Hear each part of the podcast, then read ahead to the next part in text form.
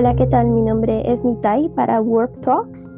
El día de hoy tuvimos la oportunidad de platicar con Rexop acerca de su nuevo disco y ciencia ficción, así como sus influencias tempranas. Espero que la disfruten. ¿Y tú por qué haces arte? En Warp Talks escucharás a grandes artistas de todos los ámbitos. Músicos, actores, escritores, escultores, directores y creadores. Y conocerás la razón por la que se dedican a las industrias creativas. Bienvenido a Warp Talks, una producción de Warp Podcasts. There we go. Oh, hello there. Hiya. Hello. I was just reminded um, of this book over here because of your name. There you go. You enjoy it. yes. Really, it's possibly This? a favorite movie. we It believe is? that the author, the author claims that the letters H A L it's that it's coincidence that they are adjacent to the letters IBM in the alphabet. Oh, that's very clever. I didn't know that. I um, I've actually never watched the film, but I coincidentally stumbled into 2010, Oh yeah, but and I'm about to begin. That we love. to 2001 yeah i finished this quite recently and i had such a nice time reading this uh, i have to confess i've never watched the film because someone said you should really read the book before you go in and watch the film because this uh, is more concise Or 2001. I've got both i've got 2001 and 2010 this i the finished Said that you shouldn't watch the film meant 2001 or 2010. i think they meant 2001 because Hmm. that's where you begin right All right, yeah. Yes, yeah, the, the, it's the first one. That's Stanley Kubrick in 1969, I believe. Whereas 2010 is not something you need to watch, but I, you know, matter of taste and all that stuff. Nice There's also a book called 3001. Which There which, is also the 3001. So Yeah, it's a trilogy. Uh, that book is uh, amazing in my view. Oh, I'm gonna scavenge for it in that case. I've just been really lucky and I've stumbled into them in at thrift shops. Um, I think what gave me goosebumps about the second uh, Space Odyssey is how many coincidences came out to be true about uh, the way they told these stories. You know, how the ones we finally moon landed were matching up with what Arthur C. Clarke was envisioning in his head. Uh, Yeah, I think Yeah. you'll find that with quite a lot of science fiction. Uh, you know, some of them, not all, but the the elite few. Uh, Some are, are spookily right about a lot of things, but the most, the vast majority is obviously very wrong. Yeah. But it's not really a competition about being right. Uh, I mean, the, the genre of science fiction, of course. But it's funny when people are. Arthur C. Clarke and I guess uh, Isaac Asimov should be mentioned uh, as well. I guess.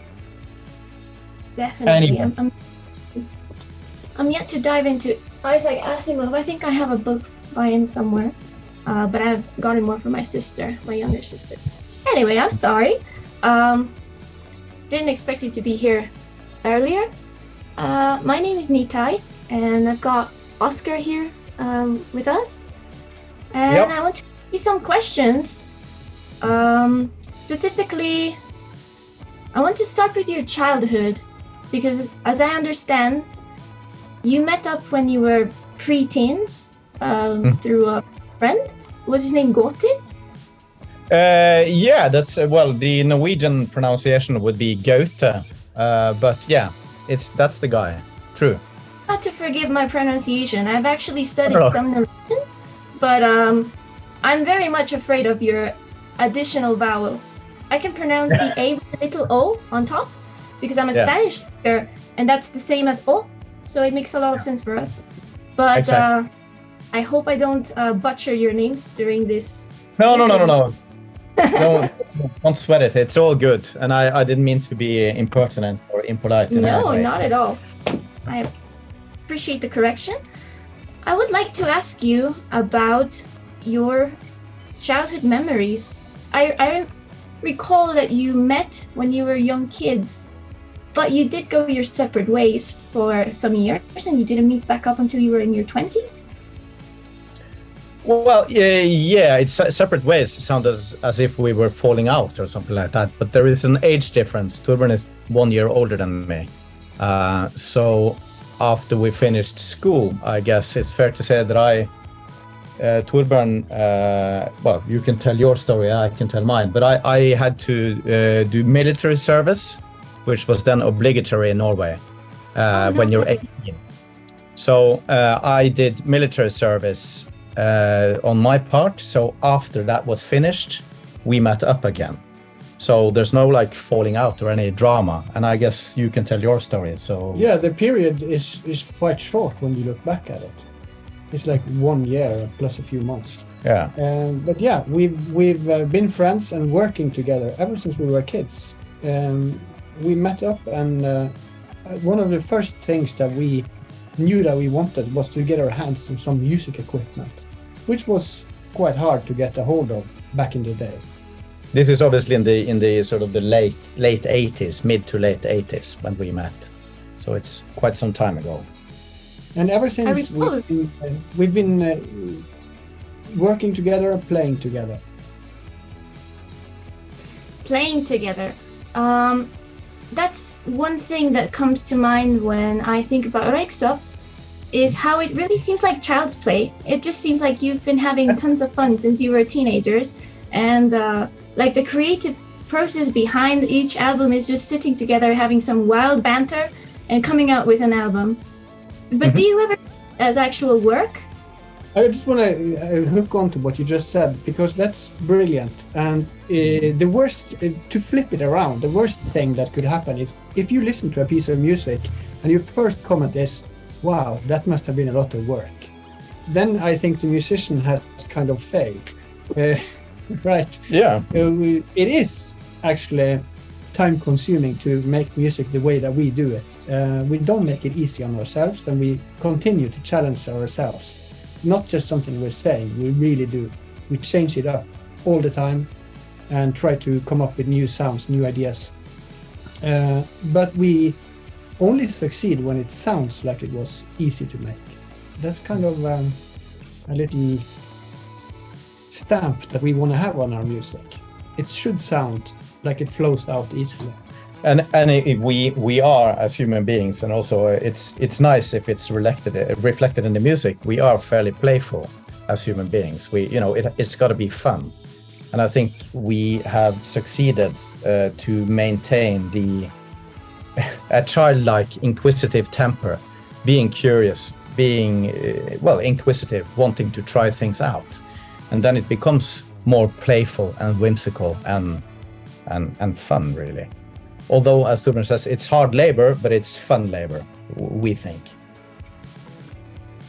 Do you find any part of that labor tedious?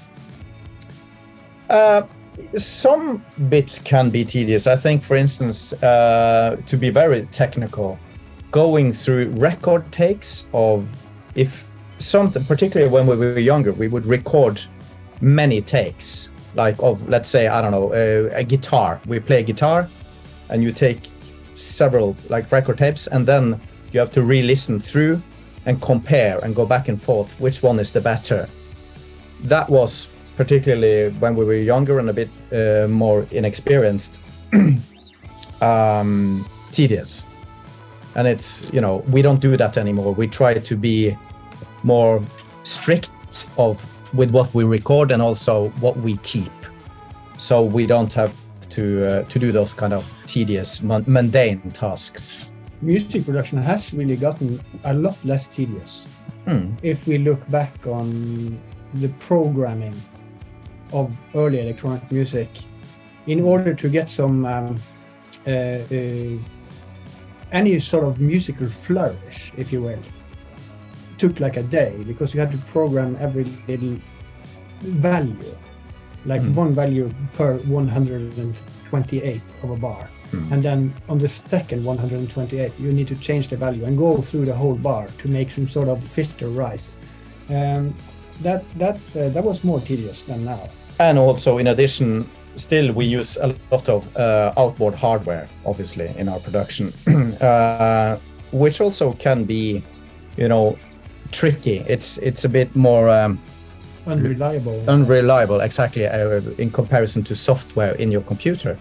And uh, Torbjörn also mentioned the uh, programming values in your computer.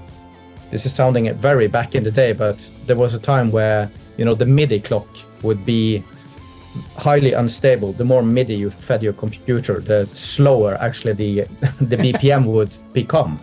So you had to hmm. sort of balance out to not overfeed your computer with midi because then the BPM would actually drop midway through the song. And often that would be in the chorus, for instance. So you had a verse going at 120 BPM, and then the chorus pops in, and you have you know a lot of MIDI coming in, and then the BPM drops two BPMs.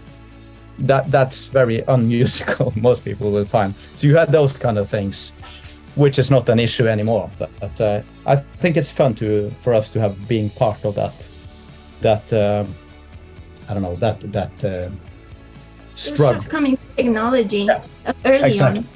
Yes. Machinery. I like yes. that you hold on to your to your machinery. Probably the, the part that makes it easier now is post production, where you just run it through the computer and you're able to clean it off much more easily than yeah. manually working on the machines. Mm-hmm. Nice. Well, we again, yeah, we we are very much about the uh, digits, dials, and knobs and levers and you know hands on. Uh, that's yeah, that's where we uh, we're at our best, I think. I think about you as kids and how. I, have to change chair. It, it makes so much noise. Yeah, sorry. no worries. I can't hear it at all. But okay. Good. Um, I hear this over and over how you've gotten into music, but it was merely out of boredom because it could have been anything else. You could have gotten into uh, being a woodsmith, uh, I know, pottery, but you decided to go and, and ask for these pieces of, of equipment, of, of musical, really expensive pieces of musical equipment when you were really young boys. Uh, with the mm-hmm. help of someone older, uh, I assume this finally played out, and that's why we've yeah. got Roix today. Uh, kind of. It has to be said that the uh, the uh, person who whom we used as a beard in order to you know to uh, to borrow this equipment was the same age as us, uh, or the same age as Torbjörn, but he looked as if he was an adult. In you know, matter of factly, he was like 14, I think, uh, but he looked like he was possibly at least 18 or 20. He was really tall, still is obviously but you know he looked like an, a grown-up man so we pushed him forward. Uh, and he was a bit shy uh, and embarrassed uh, so he kept sort of quiet uh, when borrowing the equipment for us and himself obviously.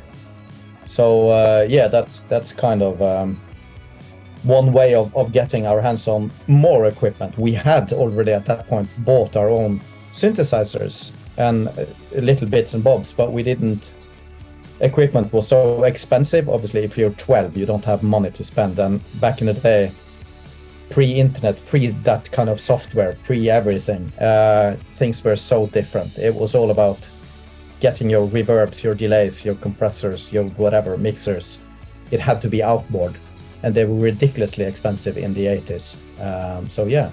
Uh, and there's a reason why um, I guess, at least as a theory, there's a reason why so many of the early pioneers of electronic music were kind of already rich um, people.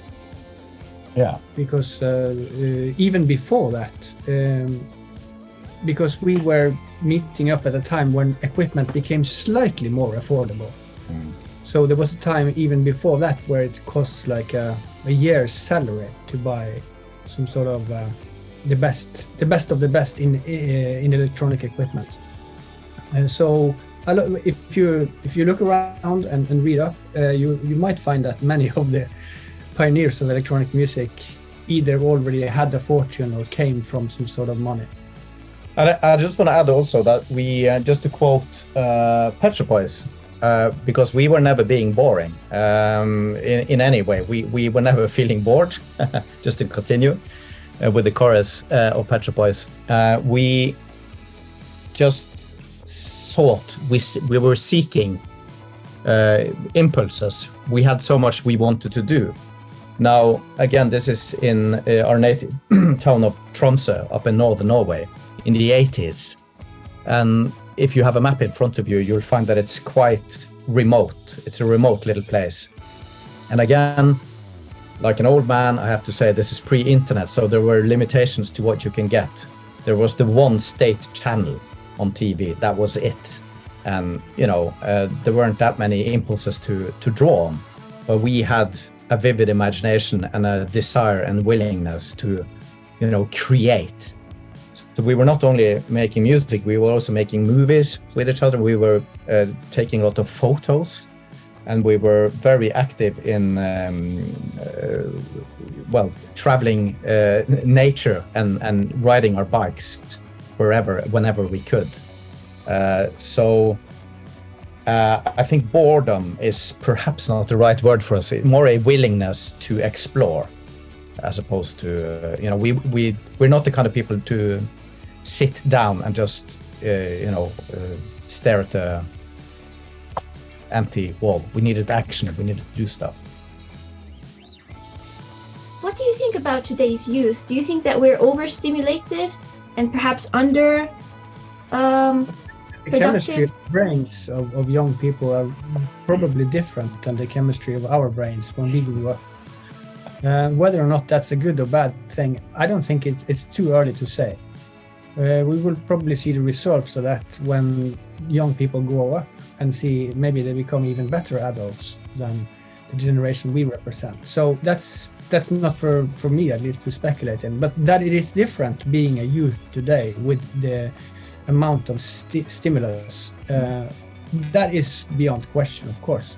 Obviously, there's no evolutionary paradigm that has happened since the 80s, but but I guess what you're saying is, as you progress from birth and into your teens, whatever, hmm. if you are not feeding or you know, if you're not getting being bored but always stimulated, uh, that might be not good for the chemical balance within your brain, really looking at the blue screen and the blue light, constantly needing the urge or the uh, impulse to be entertained by not only one source but two or three or four.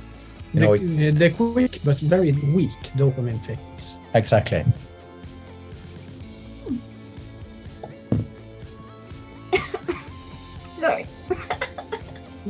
Sorry for laughing. It was uh, yeah. It was the, um, the most polite uh, cough I've ever heard. I think. Sorry. I'd like to treat you to some tea, but I'm afraid you're too far away. yes. Well, we got um, some thing here. Very well. Did any of your parents uh, introduce you to music themselves, or were they involved in a line of work that had to do with um, electrodomestics, uh, anything like an electric technician? Because I see this with a lot of artists that their parents have some sort of um, finesse for fixing electronic devices. And these kids, they they really like to pick apart these electronic devices, understand how they work. And I don't know why, but I've seen that turn into really brilliant musicians sometime. Uh, yeah, I, well, obviously we don't have the same parents, so I guess we have to take turns. Uh, yeah, uh, I didn't really uh, get into the music of my parents however, my dad uh, did something re really nice uh, for me because he knew that I was interested in sound from a very early stage. So he decided to build a small synthesizer uh, when we were kids. Uh, and I just remember him, you know, uh, doing all the small electronic stuff and at some point, the, the, he said, "Well, now if I press this screwdriver onto here, it's now a radio, and we could get radio AM signals into the thing." And he worked in it a little bit more, and it became a monophonic synthesizer.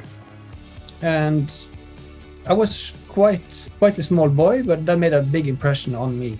So yes, my my dad is a technically minded person for sure. Yeah, and I I, uh, I didn't have that, but my um, parents at a very early stage saw they were really good at nourishing, you know, mine and my siblings' need to explore. So I know that my um, my parents um, uh, introduced me to instruments when I was really like tiny, like a preschool uh, thing, and also they also saw my interest in particularly the uh, record player, the you know the vinyl player. So my dad would just allow me to go in there and have his best chair and the headphones and listen to all his records. You know, mistreating them like shit and uh, you know putting them on uh, 78 RPM and a sort of a early scratching and so on. Uh, so I, I were at liberty to destroy all his Elvis and Beatles and uh, Neil Young records at a very early age. Uh, and as far as uh, parents go uh, Spurte hun om utdannelse, eller sa hun noe? Jeg husker ikke. Did you ask about their jobs? I, I've forgotten what you Yeah. Uh, okay, yeah. Uh, well, my my mom is a doctor, and my dad is a um, well, what would be the English word? He's like a teacher. He's like the um, teacher for teachers, um, and I've forgotten the English word, but affiliated to uh, to the university. uh, yeah, so doctor and, and I guess. We call that in, in Spanish pedagogía, and I found that a lot of words in Spanish actually resonate mm-hmm. in Norwegian. It, sometimes it makes sense, sometimes it doesn't. Yeah. But I think pedagogía is, is what you mean. That's really cool. Um, yeah. I've actually been reading up a book about um, an alternative way of, of educating children. It, it, was a school founded by a psychologist called Summerhill. Have you ever heard about it? Mm-hmm. Oh, I, I, I haven't. It, it rings a bell. Does he have a method? Is it called the Summerhill method or something like that? I don't know more than a method, he believes in freedom and he's got a lot of faith in children being um, just, being responsible, and just needing to be relieved from the moralistic binds of society to develop as happy beings. And he defines success as simply being able to work any job you choose, but being happy while doing it. Like so, all of these standards that we have about success, about getting into college and getting a post degree and all this it's, it's brushed off the table. If this person is going to be happy you know um, sweeping is the it, similar to the uh, teachings of uh, rudolf steiner? Is it that? Like uh, no, actually alexander sutherland neill but i think it might be a byproduct of those initial um, philosophies yeah well, it's it's um, it's curious that you say that because uh, we spoke a little bit about our upbringing and parents, and one thing that was common between our sets of parents was the support and uh, I guess belief that mm. if we followed what we wanted to do, mm. that was the right thing to do. Mm. We didn't. Yes, that kind of support really made it easier for us to to choose the paths that we've chosen. Yeah, I, I can definitely say, uh, and it, I've seen that with Torbjörn as well, that both our uh, parents or sets of parents indeed were enablers in that they they allowed us access to you know whatever we wanted in terms of uh, uh, playing music in our others' houses, uh, you know, mm. which which must have been annoying. Which must have been extremely annoying. We were, you know, boosting our sense and and exploring because obviously we didn't have any particular teaching in it. So you know we had to find the way as we went along. So that that must have been like 10 years of annoyance for them i guess. So yeah. Brilliant. I like that. I like that about Röyksopp i like that it, it is definitely a childlike project and you can still hear it and you mm. can hear it in your very early recordings and it's still there but there's mm-hmm. definitely something that has changed. It, it has become more polished and, and mature. Do you agree? Um, yeah, I think uh, mature. I think yes. I think polished is a bit of a tricky word for me, but if you use perhaps more refined or or something, because polished sounds like slick R and B to me. You know, uh, as if we have um, taken out the. Um, we, we are we haven't cleaned up the the sonic soundscapes uh, to the extent where there is no sort of flaws and so on because we love all the the unpolished uh, flaws of hissing noises and humming and crackles and whatnot. Mm. Uh, we we we that's why we use all this old analog equipment simply because they have the little micro detuning and those kind of things. So uh, I'm not sure whether we we're more polished, but we might be more refined and more focused, I guess. I, I can see though how where where where it's coming from, mm-hmm. especially if you look at part one of Profound Mysteries, that there is some sort of some sort of um, uh, uh, shininess to every surface in in that music that wasn't really that present earlier. That might be true. Uh, it, it's yeah, it's a little shimmer. bit more reflective, if, if, you want. So no, that, that's, that's probably uh, makes for a more I guess, mature sound as well. Mm. Uh, that's not the only outlet that we have, though. We still enjoy the sort of a little bit more direct and, and dirty, shabby mixes and uh, the rawness. Uh, so we have that outlet as well. But especially for part one of Profound Mysteries, yes, it's it's a little bit of a um, it's our sort of way back into the consciousness of the world, mm. um, and so that's done on purpose. That.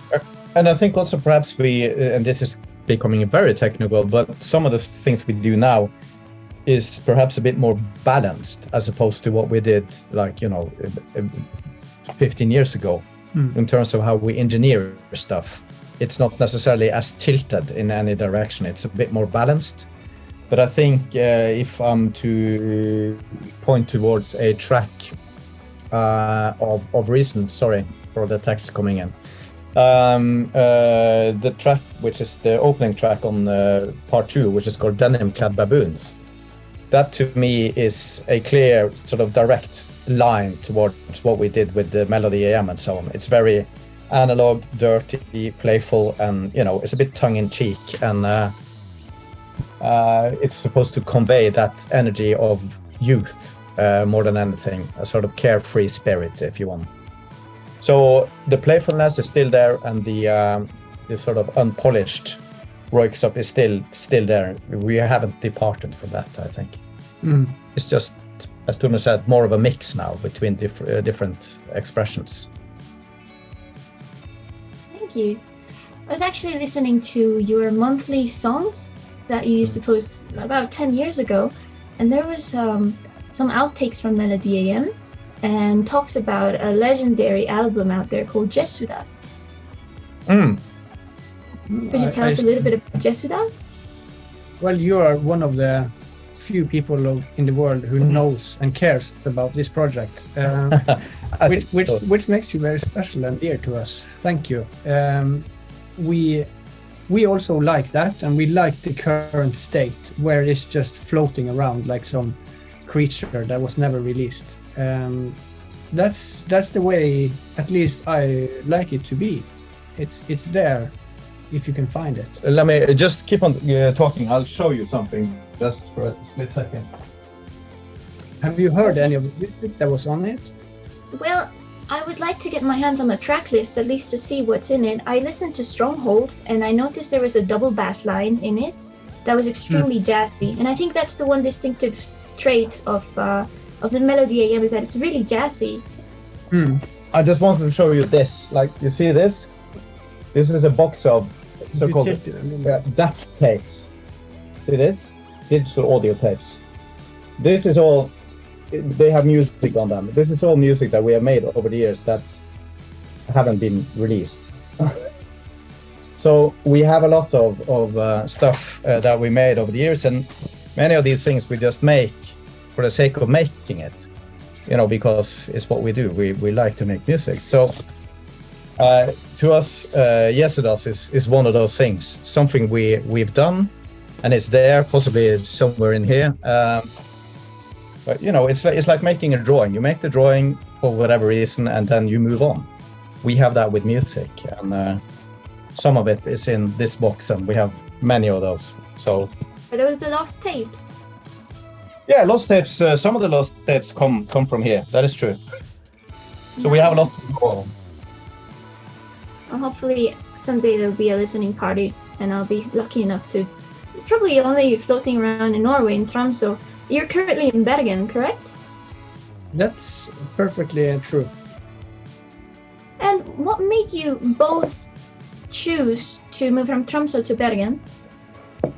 Uh, I moved to Oslo first, and then I realized that uh, my my brother-in-law lived in Bergen. He said that the scene, as it were, at the time, was really vibrant and caring and loving in Bergen, and that made me interested. So I just came over here, and I said to Svein, "This is the place to be." Uh, and this was the time uh, around the time I was finished uh, pretending to playing war uh, for the uh, national service of Norway. So uh, yeah, we, we decided to meet up here. And it was a special time that is dear to our hearts. what went on in Bergen at that specific time in the 90s, where there was a lot of um, creative force floating around. Mm uh, as opposed to the other type of creativity that doesn't find an outlet. A lot of people were actually doing stuff. It was it felt like everyone everyone was a doer. Sweet.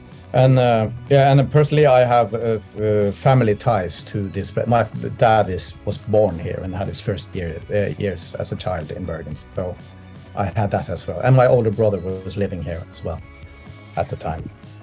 So there were many many reasons putting us to uh, to Bergen, and it's a beautiful town.